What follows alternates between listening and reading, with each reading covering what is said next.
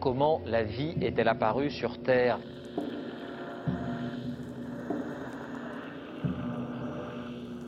On peut envoyer actuellement des signaux à 100 millions de kilomètres. Les scientifiques repoussent encore les limites du possible. Il n'y a rien qui soit euh, pérenne dans le temps. Tout est d'ordre chaotique, mais ça peut être des chaos sur des échelles de temps de l'année, du million d'années, du milliard d'années. Ce qui compte, c'est le temps qu'il faut pour que les choses euh, arrivent. Tout ce qu'ils veulent, c'est faire des chiffres. Ils n'en ont rien à foutre qu'on détruise le fond des océans. So, I had an idea. Le siècle des ampoules.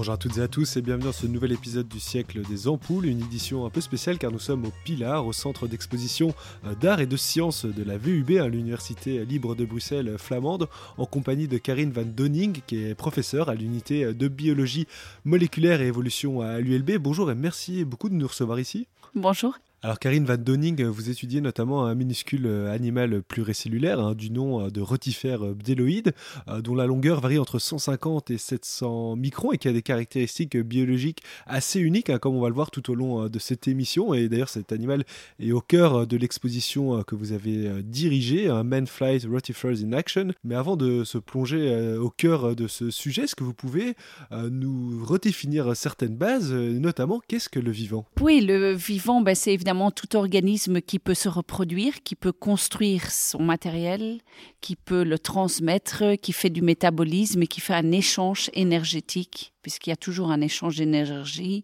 On doit prendre sa matière, on doit former de l'énergie pour vivre. Donc c'est toujours un peu la définition du vivant, mais bon, il y a plusieurs aspects importants là. Et aujourd'hui, est-ce qu'on a une idée bien claire de comment est-ce que le vivant est apparu, comment est-ce que la, vie a, commencé avec, euh, même avant l'apparition des plantes, peut-être quelle est l'histoire euh, du vivant? Euh, oui, il y a quand même, même si c'est de la recherche difficile parce qu'il faut aller montrer ce qui s'est passé euh, il y a plus de 3 milliards d'années.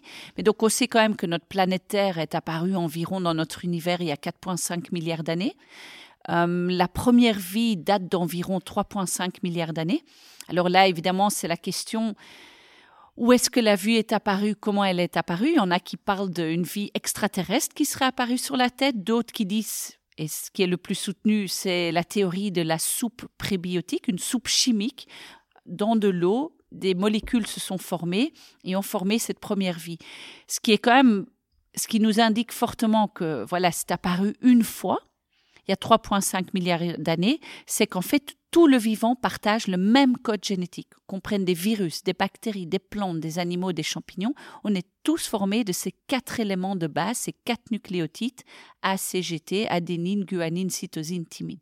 Donc qu'on prenne des bactéries, des plantes, des hommes, des animaux, des champignons, des virus, on a ce même code génétique. Ça montre bien que la vie est apparue à partir de ces premières molécules. Donc ces premières molécules, à un moment, ont été formées chimiquement.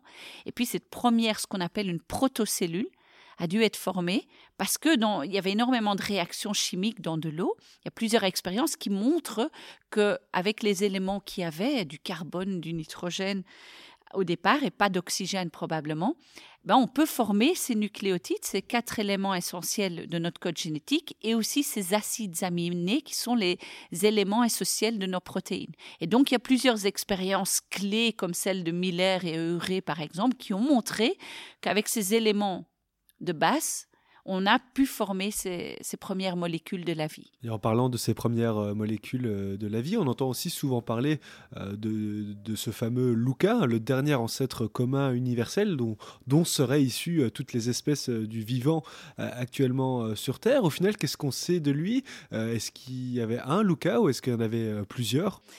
Oui, c'est pas des questions faciles puisque c'est très difficile d'aller le démontrer. Donc, bah, Lucas, clairement, vu qu'on partage ce même matériel génétique, il y a eu, en tout cas, c'est ce matériel génétique qui à un moment a été sélectionné. Probablement qu'il y a eu plein de choses qui se sont formées, différents types de molécules, mais à un moment, et c'est ce qu'on voit en évolution, c'est qu'à un endroit précis, dans un environnement, il y a quelque chose qui est plus avantageux qu'un autre à ce moment précis et qui est sélectionné plutôt qu'autre chose. Ça ne veut pas dire qu'il y a plein d'autres choses qui apparaissent, mais peut-être qu'à ce moment-là, n'ont pas été aussi avantageux que d'autres. Et donc, ce qui donne un avantage va être plus facilement maintenu en évolution qu'autre chose. ça, c'est le tel sur les yeux Ouais. Donc en fait, les étudiants peuvent avoir donc, la série verte ou la série euh, cerveau. Donc c'est œil ou cerveau. Ok. Donc en fait, l'idée, c'est qu'ils doivent construire l'œil complexe. Donc là, on voit les dessins originaux de l'artiste Ophélie Luire. Donc c'est vraiment scientifiquement totalement correct puisque j'ai créé ce jeu de cartes avec elle. Donc on voit au sein des mollusques, on voit que toutes les étapes différentes pour arriver à un œil complexe existent encore dans la nature. Donc on voit par exemple que le premier mollusque, là, il a un œil qui est juste composé de quelques cellules photoréceptrices.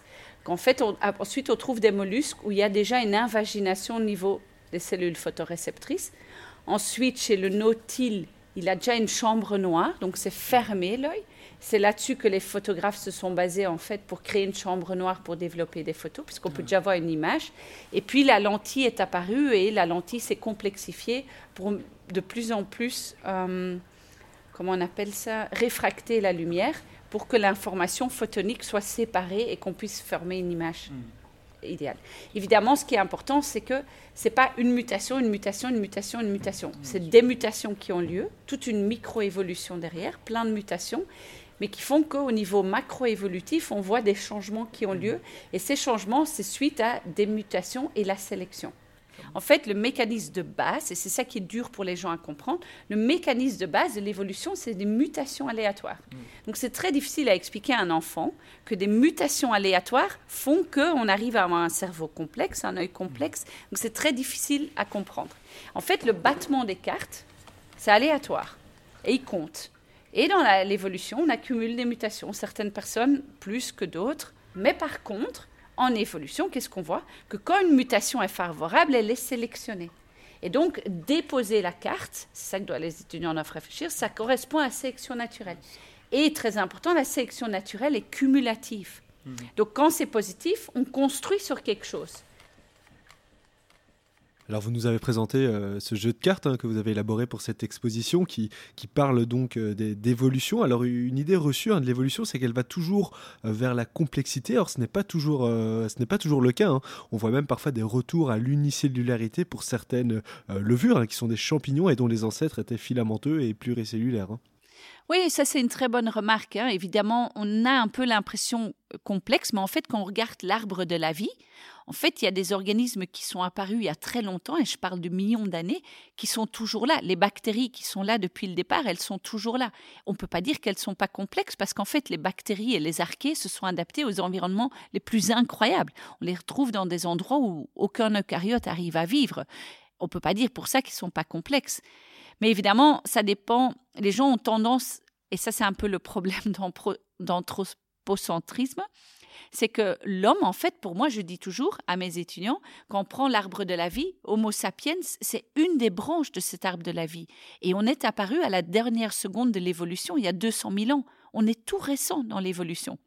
On a l'impression qu'on est plus complexe que le reste, qu'on est au-dessus du reste, ce qui est complètement absurde. On est juste une de ces branches évolutives. Mais il y a des branches évolutives dans tous les sens et qui ont fait des adaptations de toutes sortes. Moi, par exemple, j'étudie ces rotifères bdelloïdes qui, qui ont des adaptations uniques que l'homme n'a pas. Alors, est-ce que ça veut dire moins complexe? Non. Dans certains cas, ils ont des adaptations beaucoup plus complexes que nous. Donc, c'est important, en effet, de dire... euh, on n'évolue pas du tout vers la complexité, on évolue vers des aspects qui sont plus avantageux à un certain moment. Justement, vous parlez de branches évolutives. Euh, Qu'est-ce qu'il en est de la classification euh, du monde euh, vivant? Alors, on parlait souvent de, règne, mais c'est une conception qui, a, fort évolué. hein, non? Où est-ce qu'on en est? Est-ce qu'on parle encore justement de règne? Non, ça a beaucoup évolué. Et maintenant, certainement, avec tout ce qui est le séquençage, ça évolue, même si on doit faire attention parce que avant, on faisait énormément de la taxonomie sur la morphologie, ce qu'on appelle le phénotype. Maintenant, très fort sur ce qu'on appelle le génotype, le matériel génétique. Ce qui est intéressant, c'est en- quand on combine les deux. Mais bon, c'est certain qu'aujourd'hui, on reconnaît trois grands domaines du vivant, ce qu'on appelle euh, les bactéries, les archées et les eucaryotes.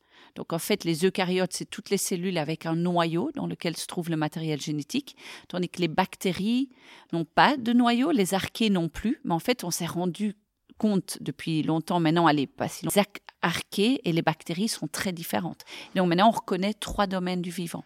Et alors, au sein des eucaryotes, on reconnaît, évidemment, il y a les plantes, mais il y a les champignons, il y a les animaux, mais tout ça, en fait, la classification évolue encore beaucoup. Et justement, ce rotifère bdéloïde, qui est donc au centre de vos recherches et au cœur de cette exposition, où est-ce qu'il se situe dans ce monde du vivant? En fait, c'est pas clair. c'est certain que ce sont dans la lignée des métazoaires, c'est certain que ce sont des animaux avec plusieurs cellules, qu'au sein des métazoaires, ce qu'on décrit, c'est les triploblastiques, donc ils ont trois feuillets embryonnaires, et ça c'est clair.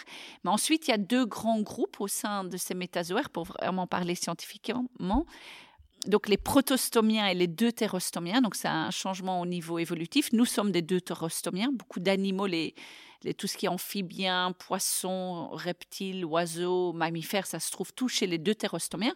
Et beaucoup de ce qu'on appelait les invertébrés, mais qui n'est pas un nom correct, mais beaucoup de ces invertébrés se trouvent chez ces protostomiens. Et dans ce groupe se trouvent les rotifères.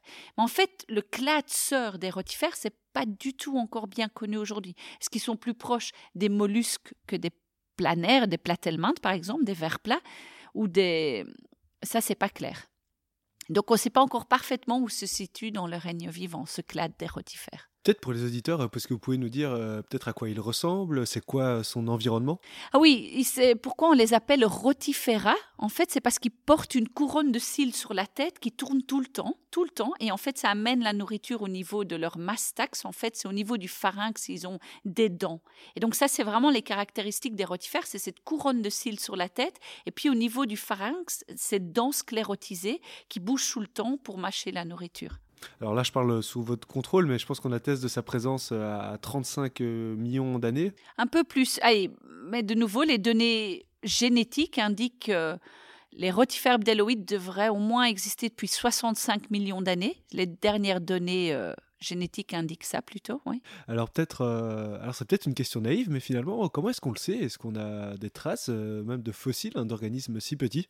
Eh ben, ça c'est, il y a quand même quelques données fossiles qui qui vont pas si loin, mais dans de l'ambre, l'ambre peut bien fossiliser les organismes, donc il y a des données fossiles de rotifères bdelloïdes quand même bien reconnues dans de l'ambre, mais qui datent de plusieurs milliers d'années et même peut-être de quelques millions d'années. Après, c'est vraiment par des analyses génétiques qu'on a pu voir qu'ils ont dû se séparer de leur clade sœur, les monogonons, les rotifères monogonons. Et là, les données les plus récentes indiquent environ 65 millions d'années, puisqu'on sait que les gènes évoluent à une certaine vitesse, ce qu'on appelle alors une horloge moléculaire, et que sur base de cette évolution de ces gènes, on peut avoir une idée de quand ils se sont séparés de leur ancêtre commun. Alors c'est des millions euh, d'années euh, d'existence, et là c'est peut-être une des caractéristiques dont on parle souvent lorsqu'on mentionne les, rotifères de l'huile, c'est euh, des millions d'années sans trace de mâles attestés. C'est-à-dire qu'une de ces particularités, c'est donc la reproduction par parthénogenèse, donc sans avoir besoin de recours à des mâles, donc il n'y a en fait une population que de femelles. Est-ce que, peut-être vous pouvez nous expliquer justement ce que c'est cette reproduction parthénogenèse? Oui, oui, c'est c'est une des particularités pourquoi on l'étudie, c'est que les rotifères bdelloïdes, attention, il faut faire attention au sein des clades des rotifères. Il y a des groupes qu'on appelle saisonites qui sont sexués, où on voit des mâles et des femelles. Puis un autre groupe sœur, les monogonons, où on voit des femelles qui de temps en temps peuvent former des mâles. Donc quand l'environnement est moins avantagé, ils forment des mâles, ils font de la reproduction sexuée, et puis ils repassent à de la reproduction asexuée. Et après, il y a le groupe des rotifères bdelloïdes, où c'est que des femelles, où c'est complètement asexué. Alors pourquoi on parle de parthénogenèse? Donc parthénogenèse veut dire se développer à partir d'un gamète femelle sans fertilisation donc sans mâle. Et en effet, on ne retrouve pas de mâle dans la nature, pas de spermatozoïdes. Et donc, on a, dans mon équipe, été rechercher, mais quel est leur mécanisme de reproduction? Il y a de la cytologie et des données moléculaires. Et en fait, on a découvert qu'ils forment bien un ovule. Donc, c'est des femelles avec des ovaires qui forment un ovule. Mais en fait, l'ovule, il subit une méiose. Donc, tous les gamètes subissent une euh, division spécifique, la méiose, qui est vraiment chez tous les organismes sexués, c'est ce même mécanisme de méiose, qui sont deux divisions qui réduisent le matériel génétique. Puisqu'on, finalement, dans tous les gamètes, mâles et femelles, on a la moitié des chromosomes des autres cellules. Et puis, par fertilisation, on remet tout ça ensemble pour avoir tous nos chromosomes. Chez le rotifère, on a découvert que cette méiose, elle n'est pas réduite. Donc, ils réduisent pas leur nombre de chromosomes. Et donc, l'ovule que la femelle pond contient tous les chromosomes, tout le matériel génétique, et donc pas de fertilisation est nécessaire. Et donc c'est une reproduction parthénogénétique ou asexuée, où en fait elle clone, elle se clone, et l'ovule contient tout le matériel génétique de la mère. Et ce qui est euh, notable hein, dans ces résultats, c'est qu'en fait, ça a été, euh, vous le dites, à une sorte de clonage, mais sur 35 millions euh, d'années, donc sur une période très longue. Mais cependant, ça n'a pas été un frein à l'évolution, car on a vu de l'évolution au sein des rotifères. Et donc, ça remet un peu en cause justement cette, cette idée hein, qu'il faut du brassage génétique absolument pour évoluer. Hein. Oui, donc ça, c'est une des grandes questions dans mon laboratoire de recherche comment ils évoluent, puisqu'on sait que la base de l'évolution, c'est la variabilité génétique. On voit que ces rotifères se sont diversifiés, ça c'est assez exceptionnel, c'est qu'ils se sont diversifiés en plus de 400 espèces décrites morphologiquement. Donc on voit une diversification, ils se sont adaptés à plein d'environnements, les mousses, les lichens, on les retrouve en Antarctique, on les retrouve partout. Et alors c'est la question, mais quels sont les mécanismes derrière leur évolution? Donc c'est en fait un organisme modèle parce que en comprenant mieux comment ils évoluent, on peut se rendre compte quels sont les mécanismes finalement de la reproduction sexuée qui sont vraiment essentiels. Donc on a découvert qu'ils font une méiose, mais modifiée. Mais pendant la méiose, il y a quand même du brassage génétique possible entre leurs chromosomes. Donc déjà, peut-être que le, descendant n'est pas un clone parfait. En plus, on a démontré dans mon équipe que quand ils sont longtemps desséchés, puisqu'ils vivent dans des environnements comme des lichens, des environnements semi-terrestres, où ils peuvent subir une longue dessiccation. Pendant ces longues dessiccations, le matériel génétique se casse. Et ils doivent le réparer. On a découvert plusieurs choses. Quand on a séquencé le génome, on a vu qu'ils intègrent énormément de gènes étrangers, donc de champignons, de bactéries et de plantes, qu'ils expriment et qu'ils utilisent. Donc, est-ce que la dessiccation aide à intégrer ce matériel étranger? En fait, de tous les animaux, c'est ceux qui ont le plus grand nombre de matériel étranger, donc non animal, dans leur génome, et qu'ils expriment et qu'ils utilisent. Et en fait, ils réparent leur matériel génétique, mais ce qu'on voit dans le laboratoire, c'est qu'ils réparent pas parfaitement. Et donc, à mon avis, si un jour vous voyez dans le journal qu'on peut en fait remplacer les mâles par la dessiccation. Mais en fait, probablement que cette dessiccation, cette adaptation à la dessiccation a quand même permis la création de la variabilité génétique qui permet quand même de créer une certaine variabilité. Et donc, après, ce qu'on étudie maintenant aussi dans mon équipe, c'est de voir quand ils se dessèchent et que leur matériel se dégrade, si entre elles, ces femelles échangent du matériel génétique. Donc on fait des grandes études de population dans la nature au niveau génétique pour voir aussi si entre elles, elles seraient capables d'échanger du matériel génétique horizontalement. Ce qui est exceptionnel parce que c'est un mécanisme connu de bactéries qui échangent du matériel génétique horizontalement. Par exemple, c'est comme ça qu'une bactérie peut transmettre une résistance à une autre bactérie via un plasmide qui passe d'une bactérie à l'autre horizontalement, pas uniquement verticalement. Chez les animaux, on sait qu'on transmet verticalement. Après fertilisation, on crée des individus. Mais là, que les, chez les animaux, ça se passe horizontalement, c'est pas connu. Et donc, les rotifères ont l'air de. Souvent, on dit ça ressemble parfois plus à des bactéries dans certaines caractéristiques que presque des caractéristiques animales.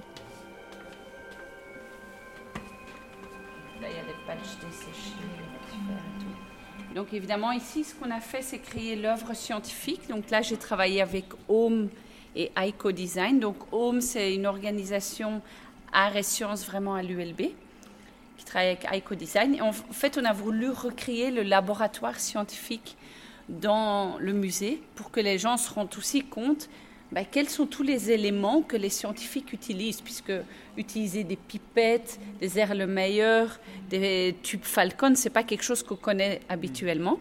Et en plus ici, ça c'est exceptionnel, on a pu récupérer de European Space Agency les modules qui sont été dans l'espace. Donc ça c'est le module de la première expérience, ROP1, donc Rotifers in Space, le module 1. Donc ça, c'est des modules très chers, c'est pour ça qu'on les enferme. Et en fait, ce que vous voyez là, c'est des sachets faits en téflon, donc qui laissent passer l'oxygène. Donc le but de la première expérience, c'est d'envoyer les rotifères comme ça, hydratés dans l'espace, pendant plusieurs semaines sur le International Space Station, et voir si les rotifères peuvent servir comme modèle spatial. Et donc la question c'était est-ce qu'ils arrivent à former une population, à se reproduire, à avoir des descendants dans l'espace? Et est-ce qu'ils subissent un stress ou pas en étant dans l'espace en état hydraté? Donc ça c'est le premier. Après on a pris pour la deuxième expérience, donc ça c'est le module ROB 2, celui-ci. Donc là en fait ce que vous voyez ici, donc si je zoome, c'est des rotifères complètement desséchés, complètement en boule. Et donc on les a desséchés au laboratoire, on les a irradiés, donc à la radiation proton, à des hautes doses. Ça veut dire que tous ces rotifères, toutes leurs cellules ont été irradiées. Ça veut dire que le matériel génétique est complètement cassé. Et puis on les a mis dans ces modules. Et au même moment, dans l'espace et sur Terre, l'eau s'est rajoutée à ces rotifères.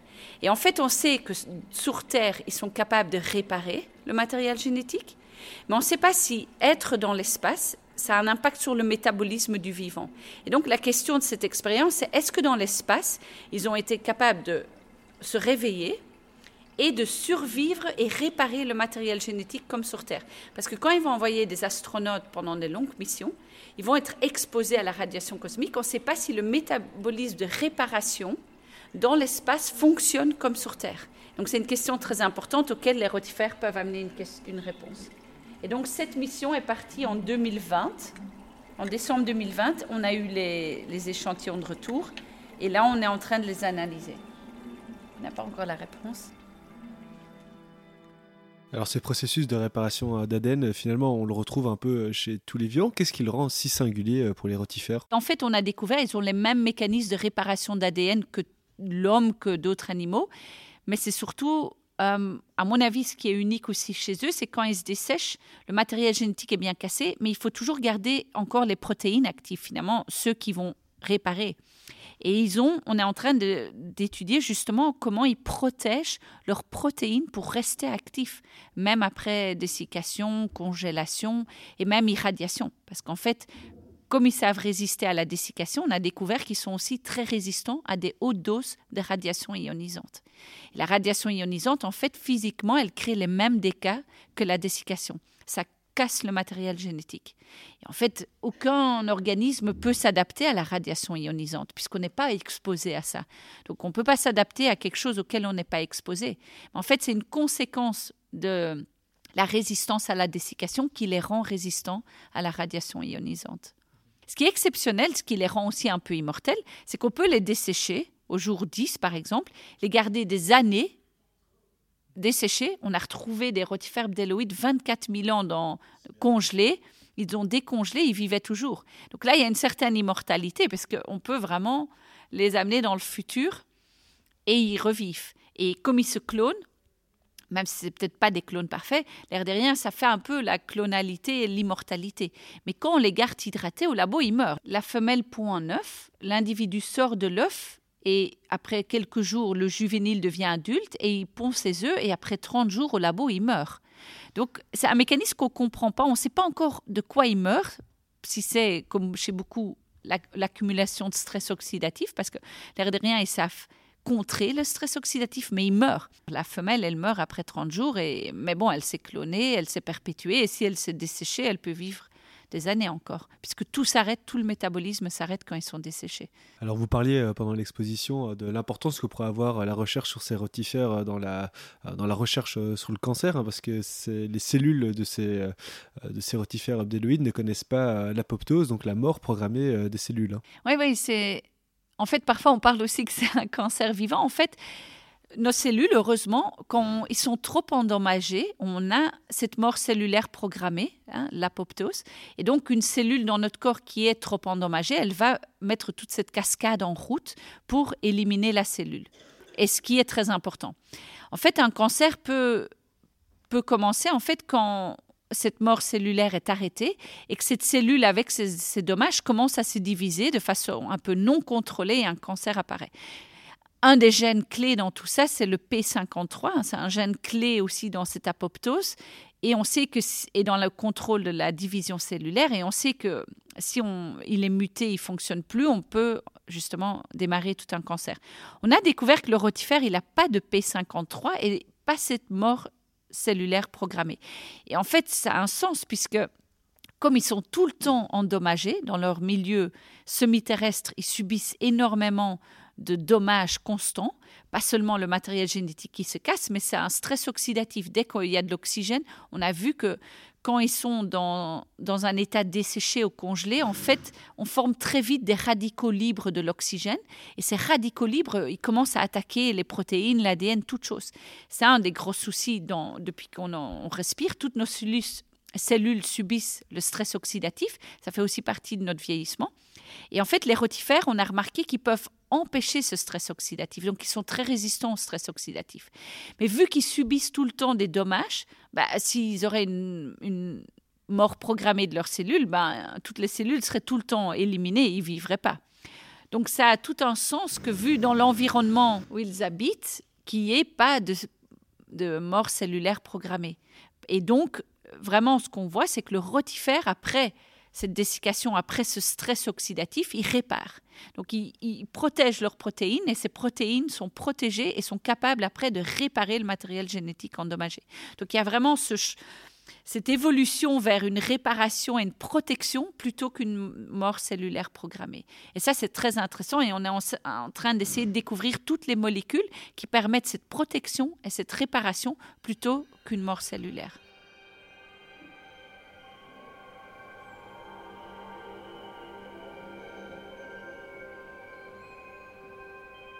Ben, dans la nature, pour moi, il y a plein d'évolutions et d'adaptations intéressantes. Donc je dis toujours, surtout aussi au niveau politique, qu'en fait, il faut comprendre son écosystème, l'étudier, parce qu'en fait, des choses qui ont évolué pendant des millions d'années, en fait, ils ont des solutions à tout. À tous les problèmes souvent qu'on se pose, on a des solutions. Il y a des animaux qui ne développent pas le cancer. Donc si on les étudie, on pourrait mieux comprendre pourquoi eux ne développent pas le cancer, nous on le développe. Et par exemple, les rotifères, comme j'avais eu un énorme budget du European Space Agency et du European Research Council, à un moment, c'est quand même du budget scientifique, mais qui vient des impôts des gens, j'ai trouvé important de partager nos découvertes scientifiques avec le grand public, parce que souvent, à l'université, il y a de la magnifique recherche qui se fait, recherche fondamentale, il y a énormément de découvertes, mais ça arrive rarement au grand public. C'est là que j'ai réfléchi, mais comment amener ce sujet d'une façon ludique, intéressante, captivante au grand public? Ben, J'ai invité il y a 4-5 ans des artistes dans mon équipe pour que eux aussi, il y une interprétation de notre science. Et chaque artiste a interprété différemment le rotifère. Par exemple, Gerlando Infuso a créé un film, Eternal, et ça parle de ce Eternal Life et de la question de même pour l'homme, est-ce qu'on on doit se poser cette question de cette vie éternelle ou pas de le rotifère Est-ce qu'il a la solution à la vie éternelle? Quelque chose qu'on se pose souvent. David Bad, en fait, lui, il fait, il dit toujours que tout va à un moment peut-être qu'on va avoir un apocalypse sur la planète. Par contre, les rotifères, ils vont être capables d'envahir tout. Donc en fait, là, David Bad travaille toujours en participation avec le public. Le but, c'est que les jeunes c'est pour ça qu'il y a toujours une assistante aussi. Les jeunes vont construire des rotifères, des masques et tout ça avec l'assistante pour en fait envahir l'œuvre d'art de rotifère. Avec l'idée qu'en fait, nous, l'homme, on va disparaître, mais qu'il y a plein d'autres organismes qui n'auront aucun souci, je pense aux virus, aux bactéries, mais aussi aux rotifères, et qui, eux, pourront envahir la planète sans problème. Donc toute son œuvre participative, c'est aussi une petite métaphore sur qu'il y a plein de choses qui peuvent nous envahir et que nous, on est peut-être limité dans notre adaptation comparé par exemple à des rotifères. Merci beaucoup euh, Karine Van Donink. Ah, de rien. Je suis content que vous ayez découvert l'expo ici. Alors pour rappel, l'exposition Manfly de Rotifers in Action est à voir tous les mercredis et samedis jusqu'au 12 juin au Pilar sur le campus de la VUB à Bruxelles. Vous pourrez retrouver ce podcast sur radio.be radio.fr. Encore merci.